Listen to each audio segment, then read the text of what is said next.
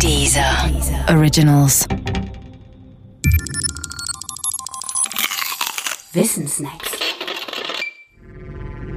Jenseits des blauen Planeten. Die Erkundung der Galaxis. Pioneer und Voyager Programm. Pioneer und Voyager waren ganze Raumsondenprogramme der NASA zur Erkundung unseres Sonnensystems.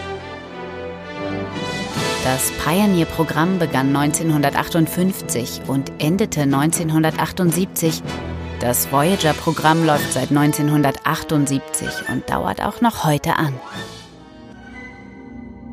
Denn die Voyager-Sonden, es waren genau zwei, funken immer noch Daten, obwohl sie mittlerweile im sogenannten interstellaren Raum angekommen sind. Und der beginnt nach Definition etwa 20 Milliarden Kilometer von der Erde entfernt. Zugegeben, 20 Milliarden Kilometer. Das klingt so, als wären die Sonden ziemlich weit ins All vorgestoßen. Das ist aber nicht richtig. Alle Voyager- und Pioneer-Missionen konnten nur der Erkundung unseres unmittelbaren kosmischen Nahbereichs dienen. Das taten sie auch erfolgreich, etwa indem sie Informationen über Venus, Jupiter, Saturn, Uranus und Neptun übermittelten. Doch weit weg ist unser kosmischer Nahbereich eben ganz und gar nicht. Man muss sich das im Verhältnis so vorstellen. 20 Milliarden Kilometer heißt übertragen, wäre eine Voyager-Sonde ein Stecknadelkopf mit einem Millimeter Durchmesser, dann hätte sie in den 40 Jahren ihrer Mission mit ihrer Riesengeschwindigkeit einen Weg zurückgelegt, der dem Weg vom Erdmittelpunkt zur Erdoberfläche entspricht. Für uns Menschen wäre das schon etwas Gewaltiges.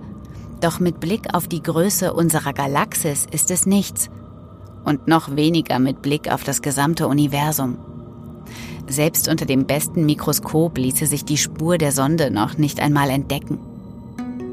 Das Bemerkenswerteste an beiden Programmen ist vielleicht das Mitteilungsbedürfnis des Menschen für den Fall, dass Außerirdische einmal diese Sonden als Weltraumschrott einsammeln würden.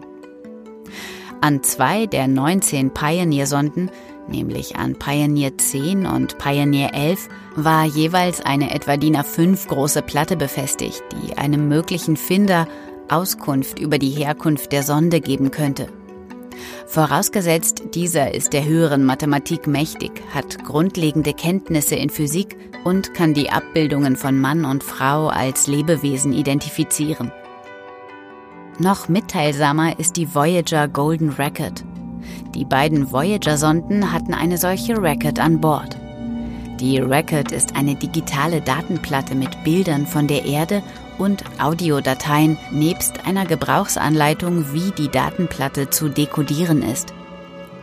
In den Audiodateien finden sich Geräusche und Musikstücke, zum Beispiel von Bach, Mozart, Beethoven, den Aborigines und Louis Armstrong.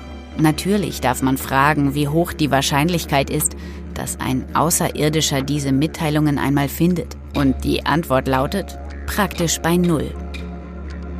Manch einer witzelt, bei der Auswahl der Musikstücke sei es wohl besser, wenn die Dinger da draußen niemals von Außerirdischen gefunden werden würden.